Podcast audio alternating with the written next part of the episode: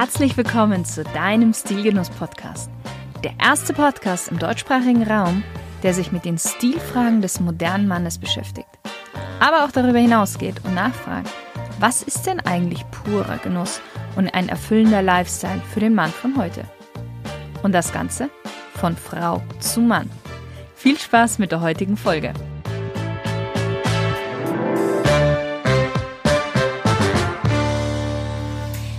Liebe Stilgenusshörer. Heute spreche ich mit einem wahren Liebhaber von Qualität und Einzigartigem. Und Auslöser dafür war der Satz seiner Mutter, den ich richtig gut finde. Und den hat sie wohl immer zu ihm gesagt. Und zwar, Bub, wir sind zu arm, um uns Schund zu kaufen. Und dieses Zitat begleitet Moritz Fuchs jetzt schon seit langer Zeit und es sensibilisierte auch den heute 29-Jährigen früh, sich mit den Themen Qualität, Stil und Produkten abseits des Mainstreams auseinanderzusetzen. Nach verschiedenen Praktika, unter anderem, das finde ich sehr spannend, als Bootsbauer, einem abgeschlossenen Studium im Messebereich und erste Berufserfahrung nahm er sich dann das Zitat seiner Mutter zu Herzen und rief die Veranstaltung New Heritage ins Leben. Die New Heritage ist ein Festival für Zeitloses und ein Ort für alle diejenigen, die auf der Suche sind nach Qualität, Handwerkskunst und besonderen Produkten. Mittlerweile hat er mit seinem Team fünf Veranstaltungen durchgeführt und die New Heritage hat sich zu einer Plattform für Gleichgesinnte entwickelt, sowohl für die Aussteller als auch für die Besucher. Wer Moritz Fuchs genau ist, was ihn bewegt hat, ein solches Event zu initiieren und womit er sich sonst noch so beschäftigt, wird er uns sicherlich gleich erzählen. Hallo Moritz. Hallo. Ja, toll, dass das funktioniert hat. Und ich freue mich jetzt auf ein Interview mit dir. Ja, ich mich auch. Wir starten ja immer mit der Smalltalk-Runde. Ich meine, der Hörer hat jetzt schon einen kleinen Einblick von dir bekommen. Aber um noch die dunklen Ecken deiner Seele zu erforschen, machen wir jetzt eine kleine Smalltalk-Runde. Ich bin gespannt. Wein- oder Biertrinker? Ich komme aus Franken eigentlich gebürtig und da ist es, ähm, da Franken eigentlich eine Bier- und Weinregion ist, ist es, hat es auf mich abgefärbt, kommt immer auf den Anlass drauf an.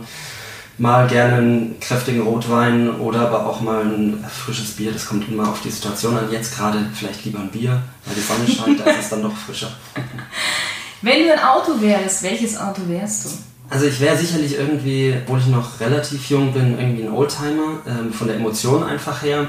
Irgendein sportlicher Oldtimer, gerne vielleicht auch irgendwas Englisches, so, so in die Richtung würde ich mich beschreiben. Jetzt ein direktes Modell bin ich nicht, das müsste man dann nochmal rausfinden. Okay. Was war dein letztes Kleidungsstück, das du dir gekauft hast? Das war von Blau meine Jeanshose die ich tatsächlich bei uns auf der Veranstaltung auch anprobiert habe mhm. und dann ähm, im Nachgang, beziehungsweise auf der Veranstaltung gekauft habe und dann im Nachgang in der richtigen Größe auch zugeschickt bekommen habe und dann noch eine Reise mit ihr gemacht habe. Wer ist denn dein berufliches oder auch privates Vorbild? Mm, ist schwierig zu sagen. Also äh, habe ich so in dem Sinne nicht. Ich habe lange Fußball gespielt, so jeder anständige Junge irgendwie. ähm, hatte da immer einen Fußballspieler irgendwie als Vorbild so von der Mentalität und ähm, so Sachen. Das war Stephen Gerrard vom, äh, von Liverpool, der spielt zwar da nicht mehr. Das war immer so vom Charakter her, ja, so ein bisschen so ein Kämpfer, Arbeitertier und so ein bisschen Durchsetzungsstärke. Also von daher so diese Charaktereigenschaften vielleicht so ein bisschen von seiner Persönlichkeit so das Vorbild. Mhm. Dein allererstes Musikalbum? Das ist wahrscheinlich von den absoluten Beginnern damals Bambule auch noch gewesen.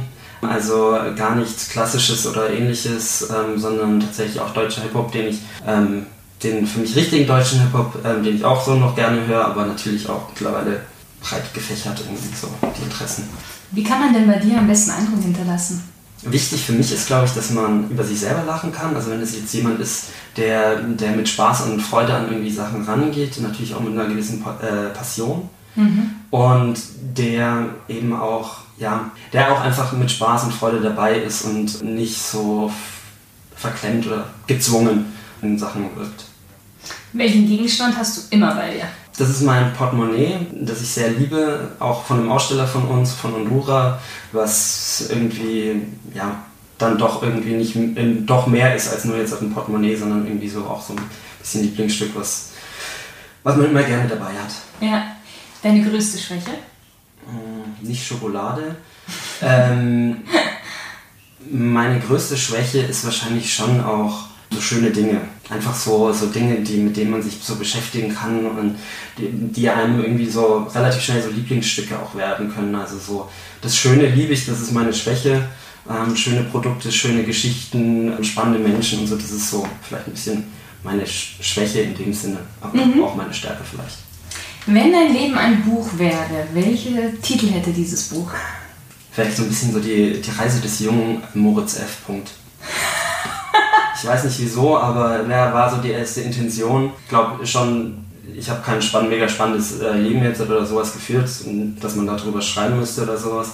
Aber so, ich glaube, ich finde es find immer spannend, irgendwie von Menschen was zu erfahren, wie so deren Leben war und so Sachen. Deswegen finde ich das ähm, recht spannend.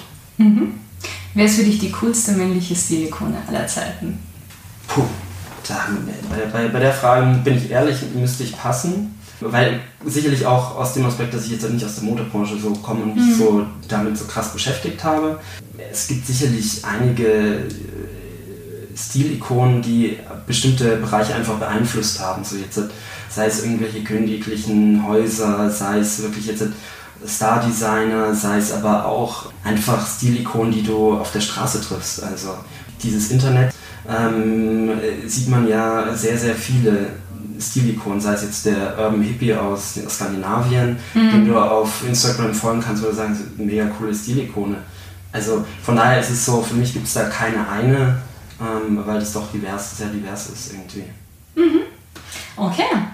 Dann kommen wir mal zu New Heritage. Mhm. Was ist denn die New Heritage für dich? Ist es für dich eine Messe oder ist es für dich eine Mission? Ja, also beides. ja. also ganz klar für die Leute, die äh, keine Angst vor Messen haben, es ist im Endeffekt schon auch eine Messe, so als würde ich es so beschreiben. Ähm, wir versuchen natürlich mehr zu machen, als, als so die klassische Messe zu machen. Deswegen nennen wir das ganze Kind auch irgendwie Festival, weil wir schon versuchen, irgendwie den Leuten mehr zu bieten, emotionalen Rahmen zu bieten. Für mich persönlich ist es ganz klar mindestens eine Mission. Man will irgendwie den Leuten auch wieder so das Gute zeigen, das, äh, zeigen, dass es die guten Produkte noch gibt, dass es sich lohnt, irgendwie ja. die Lieblingsprodukte auch zu suchen und zu finden und das Ganze halt einfach irgendwie so, ja, das ist so ein bisschen vielleicht Lebenswerk, was man sich dann irgendwann mal vorgenommen hat, so ein, ein halbes Prozent irgendwie Einfluss zu haben, wenn es denn da irgendwie eine Bewegung geben sollte. Mhm. Wie bist du denn auf die Idee gekommen, so ein Event ins Leben zu rufen? Also bei der Beschreibung hast du es schon kurz gesagt. Ähm, sicherlich, es gibt viele Einflüsse, die mich dazu bewegt haben. Ähm, ganz klar, dieses Zitat von meiner Mutter, Buck, wir sind zu arm, um uns schon zu kaufen, was dann irgendwann wieder aufgepoppt ist. Es ist, um, um sowas ins Leben zu rufen, muss man, glaube ich, viel leiden und viel sich fragen, so, was, will, was will ich eigentlich im Leben machen? Was dann sicherlich auch in der normalen Arbeitswelt als ähm, Student ähm, habe ich auch gearbeitet äh, bei einem Messeveranstalter, in Agenturen, wo man sich fragt, so, was mache ich hier eigentlich? Und dann aber natürlich auch der Punkt so, was interessiert mich eigentlich so im Leben? Und da kam dann irgendwann das ganze Thema Motorradfahren dazu, ähm, wo man sagt mhm. so, hey, okay, das taugt mir, so dieser ganze Lifestyle ähm, gefällt mir, da gehört Qualität dazu, weil jeder will irgendwie eine hochwertige, was Hochwertiges tragen, falls es ihn dann doch mal irgendwie auf die Straße legt, dass er dann da gut geschützt ist. Im Lifestyle ist es dort schon ein bisschen mehr verankert. Dann war noch ein einschneidendes Erlebnis sicherlich, meine Mutter ist relativ früh verstorben. Das heißt, ich musste dann so eine Haushaltsauflösung machen und habe dann natürlich so ein paar Dinge, die ich von zu Hause halt kannte und die ich behalten wollte, in meine Wohnung gepackt und war dann so ein Abend mal da gesessen und habe mir überlegt, so, okay, diese Ikea-Küche, die wirst du jetzt nicht unbedingt nochmal auseinandernehmen und irgendwie in einer anderen Wohnung aufbauen, aber der Bauernkleiderschrank, der hat halt schon ein paar Umzüge hinter sich und da lohnt sich das. Und das sind alles so Faktoren, die dann zusammenkommen, wo du dann sagst, okay, jetzt habe ich lang genug gelitten, ich habe jetzt halt irgendwie eine Idee, die ich verwirklichen möchte. Ich bin im Handwerk nicht unbegabt, aber ich werde damit nie Geld verdienen, aber mir taugt dieses Thema. Jetzt werfe ich alles in einen Topf, rühre einmal um und so ist dann auch irgendwie die New Heritage als Konzept und Veranstaltung dann entstanden. Mhm. Und woher der Name dann New Heritage? Also Heritage an und für sich, wenn man das ganz ähm, für mich plump übersetzt, ist es neue Erbe. Ähm, New Heritage sind für mich Erbe, diese Erbstücke, da steckt viel Geschichte drinnen. Das heißt, die Produkte haben meistens irgendwie eine Geschichte, die Firmen haben eine Geschichte, die Herstellungsweise hat eine Geschichte.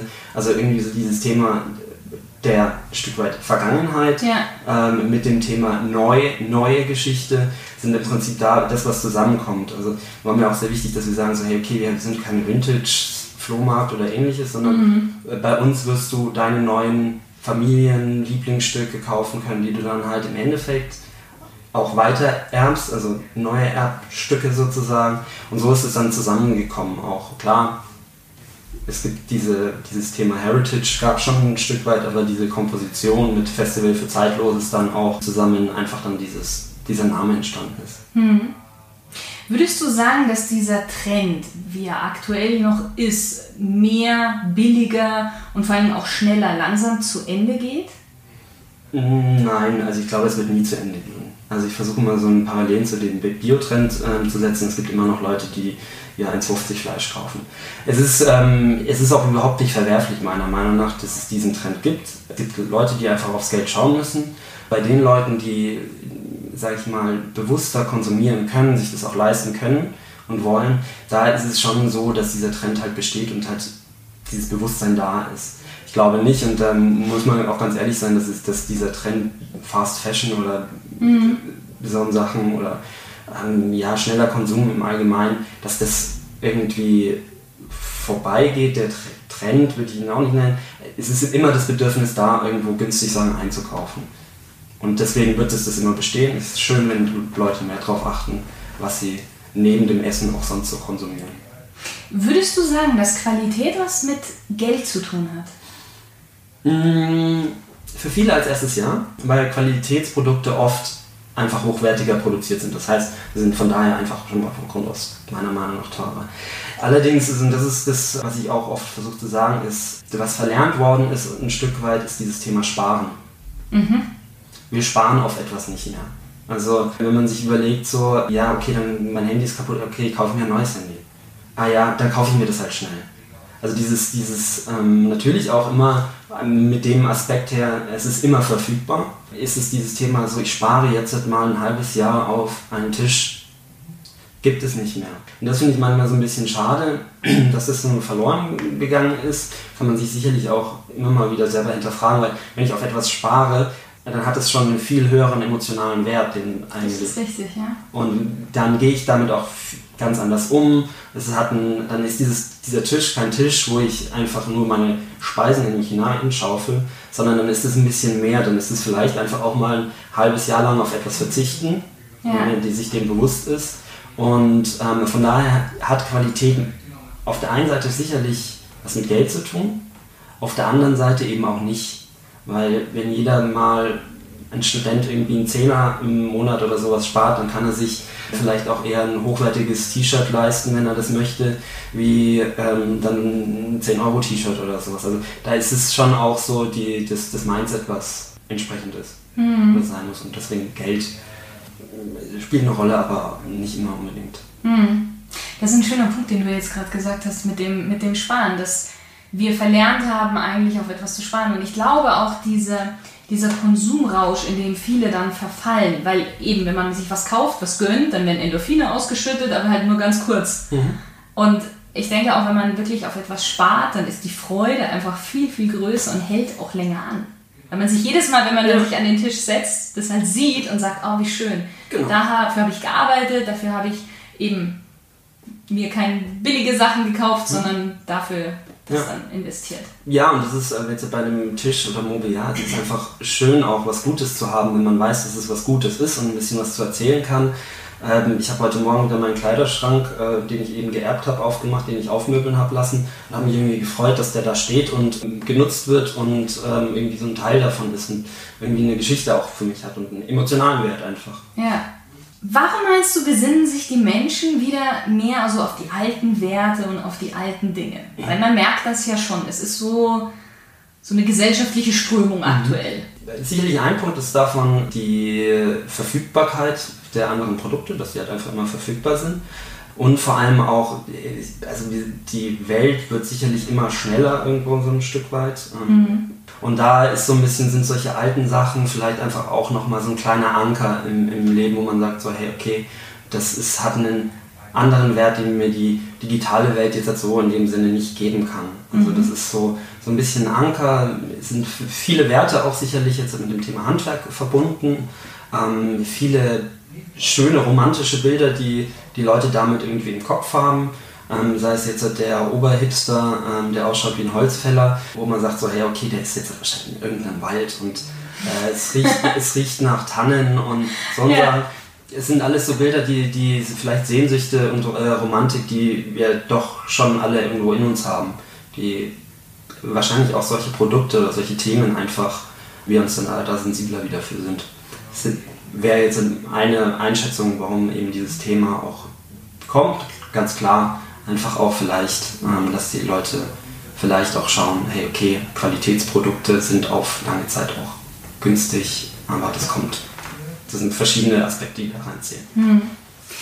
Was zeichnet denn für dich ein qualitatives Produkt aus? Hm. Und natürlich erstmal ähm, die Grundrohstoffe, mit denen ein Produkt hergestellt worden ist. Natürlich auch die Art und Weise, wie ein Produkt hergestellt wird.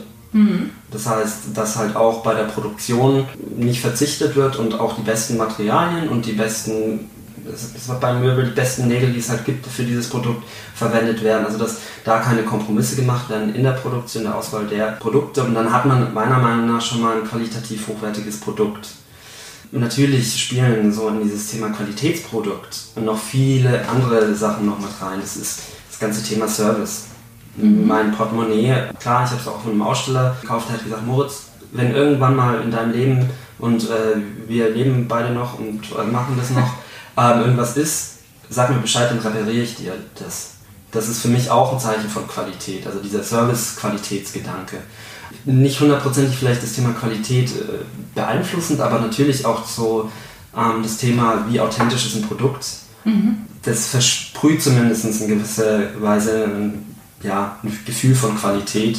Spielt sicherlich auch noch mit da eine Rolle. Mhm. Wenn man bei euch auf der New Heritage ist und dann sich so die verschiedenen Produkte eben anschaut und sowas, sind ja schon auch sehr stilvolle Produkte. Was ist denn für dich Stil?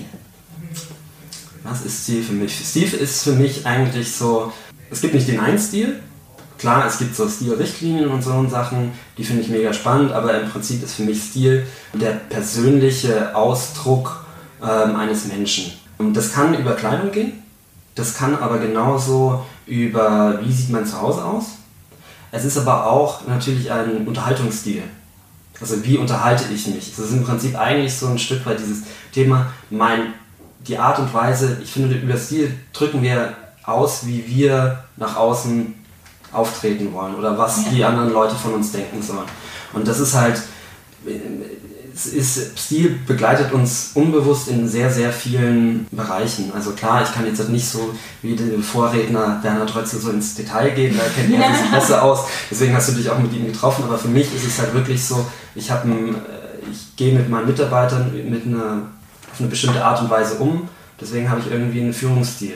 Ja. Und da, da gibt es viele Varianten und das ist einfach so dieser Ausdruck, wenn jemand ähm, sich bei, bei Kleidung sehr, sehr gerne Landlord oder Dandy-mäßig anziehen möchte, dann ist es was, was, was, was in ihm ist und wie er halt wahrgenommen wird. Mhm. Es kann aber auch jemand sein, der sehr gestochen spricht und äh, sehr eloquent wirkt. Dann will er auch damit was ausdrücken. Also es ist, glaube ich, schon Großteil bewusst, sicherlich auch Stil viel unbewusst, aber es ist eben so, was uns eigentlich Menschen dann dahingehend auch ausmacht. Mhm. Ihr habt ja selber, ihr als Aussteller, wenn ihr ja auf dem New Heritage seid, mhm. habt ja auch so einen gewissen Stil. Also ihr seid ja alle auch gleich angezogen mhm. und man erkennt euch ja sofort. Mhm. Wann hast du denn dich selber damit, an, also angefangen, dich damit zu beschäftigen, mit Stil und auch dir überlegt, okay, wie möchte ich denn auf andere wirken? Ich glaube, also der Anfangspunkt ist jetzt kein positiver Punkt, aber ist sicherlich irgendwie so pubertätsmäßig, wo du dann natürlich auch irgendwie durch frisierte Haare, durch Baggy Jeans oder irgendwie sowas ein bestimmtes Statement halt oder ja.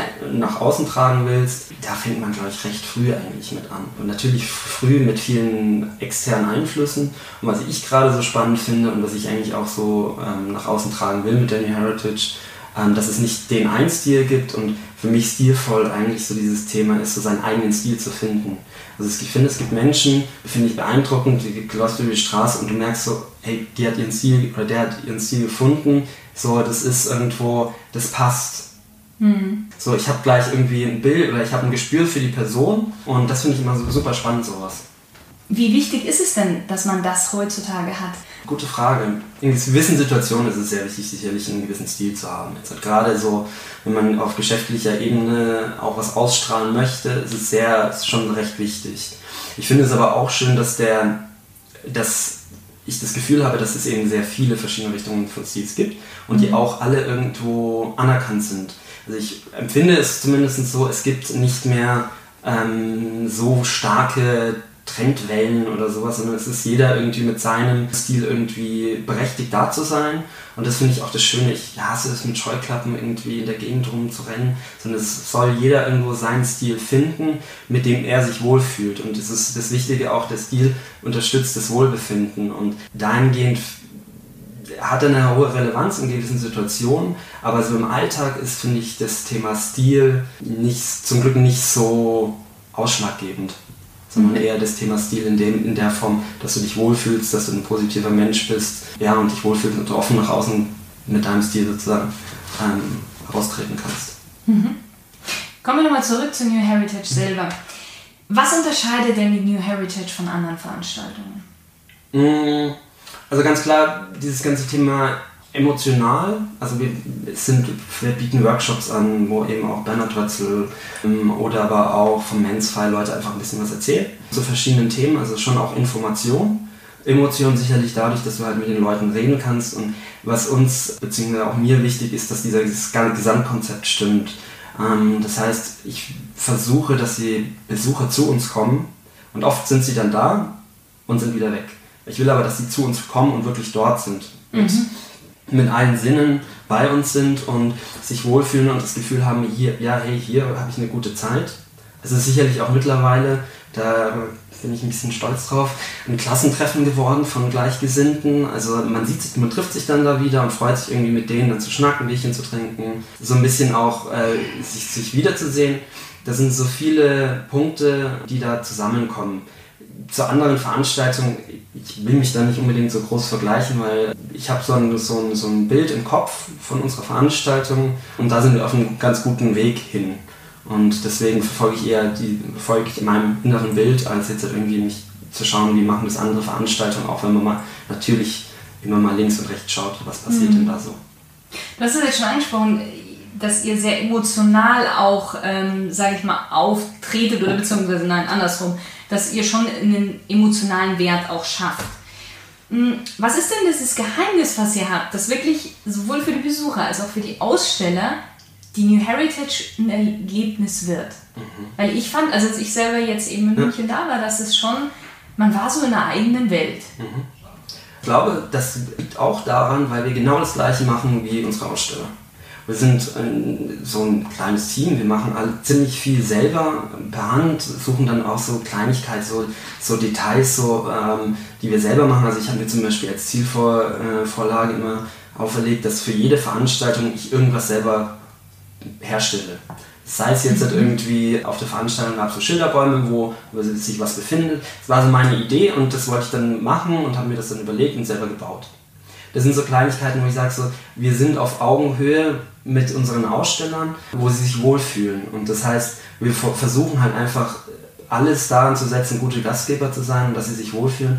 Versuchen immer irgendwie was Neues zu machen, sei es jetzt mit diesem Indigo-Check, was wir dieses Jahr hatten, wo halt ein Raum war, wo es um das Thema Indigo ging mhm. und Kino war. Und da versuchen wir halt irgendwie so menschlich wie möglich zu sein und zu sagen, so hey, wir machen das genau so, wie wir wollen, genauso wie ihr das wahrscheinlich auch machen würdet in vielen Dingen. Und das ist halt dieses Nahbare und ich glaube, das spürt man dann schon auch. Kriegen natürlich auch viel Unterstützung von Freunden und das macht uns aus. Nahbar, das ist ein gutes Stichwort. Ihr habt ja einen sehr nahen Kontakt zwischen mhm. den Ausstellern, aber auch die Aussteller mit den Besuchern. Mhm. Warum ist es euch so wichtig, dass dieser nahe Kontakt, dieser Austausch immer wieder da ist? Mm, wenn man jetzt in den Einzelhandel schaut, wir sind ja eigentlich so für ein Wochenende auch so ein kleiner Einzelhandel, sozusagen mhm. mit Konzeptflächen oder Shop-in-Shop-Systemen, wenn man da jetzt so wirtschaftlich mit Jargon bleiben möchte. Es ist das Problem oft so, dass ähm, die Leute den bis oder dem Käufer nicht so die Informationen vielleicht geben, die es geben können, weil sie irgendwie 200 Produkte gleichzeitig verkaufen müssen, mhm. ähm, wie jetzt ein Produzent.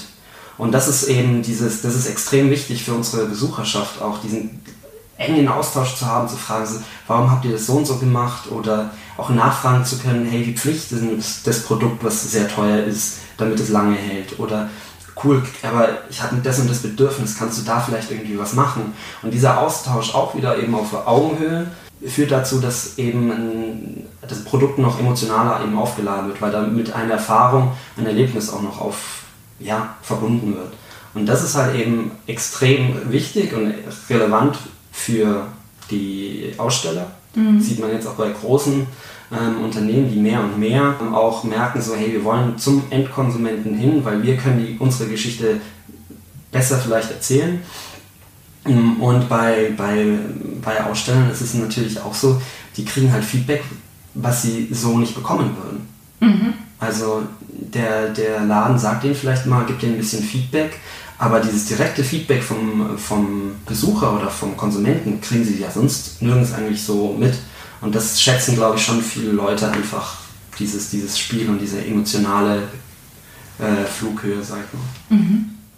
Du hast mir im Vorgespräch erzählt, dass ihr mit den, also dass ihr die Aussteller auch in gewisser Weise etwas begleitet. Ihr gebt mhm. den Tipps, gerade eben wenn es um Präsentationen geht von den, mhm. von den Produkten und so. Warum? Wie macht ihr das? Und vor allem, was mich interessieren würde, macht ihr das unentgeltlich? Oder wie, wie ist das? Mm, also, blödes Sprichwort, aber der Erfolg unserer Aussteller ist unser Erfolg. Mhm. Ähm, das heißt, wir wollen natürlich auch, dass unsere Aussteller erfolgreich sind. Und klar ist, dass wir schon einige Messen so im Team hinter uns gebracht haben und da sicherlich jetzt, vor allem jetzt im Vergleich zu Startups oder kleineren Unternehmen, vielleicht ein bisschen mehr Expertise haben. Gepaart mit dem, dass wir halt wir sind mit unseren Ausstellern größtenteils per Du. Mhm. Ähm, was ich sehr wichtig finde, wäre, wenn wir unsere Aussteller begrüßen, begrüßen wir sie nicht immer unbedingt mit Handschlag, sondern gibt es auch mal eine Umarmung. Also da ist schon sehr viel Persönlichkeit von unserer Seite einfach drinnen. Von daher ist es, finde ich, der Servicegedanke auch von uns, ganz klar zu sagen, so hey, wir wollen das Beste rausholen und wir versuchen dich dann da auch zu beraten und auch ähm, untereinander irgendwie zu vernetzen, weil das ist das einer der schönsten Gefühle, wenn irgendwas entsteht, durch dich. Mhm. Das ist ein super Gefühl, wenn da irgendwelche Kooperationen oder wie auch immer zustande kommen. Und von daher ist es ganz klar bis zu einem gewissen Grad auch selbstverständlich, dass wir dafür jetzt nicht extra Geld äh, für verlangen. Das ist einfach, das sind fünf Minuten investiert in eine lange Freundschaft und ähm, in eine lange Geschäftsbeziehung. Und das sollte äh, gerade in den Zeiten ist auf jeden Fall allemal wert sein. Mhm. Das stimmt, weil diese fünf Minuten, die man da investiert, bekommt man dreifach, fünffach irgendwie wieder zurück. Ja, eben. Und es ist, ähm, es ist auch, viele beschweren sich, die Leute sagen weniger bitte, danke und solche Dinge. Da gehört es einfach irgendwo für mich zum guten Ton auch, wenn man was weiß, wenn man irgendwie eine Erfahrung hat, diese mitzuteilen. Also nicht nur aus wirtschaftlichem Interesse, sondern eben auch irgendwie so, wenn du mit jemandem auf Augenhöhe sprichst und du ein gutes Verhältnis zu dem hast, dann sagst du sowas auch. Ja.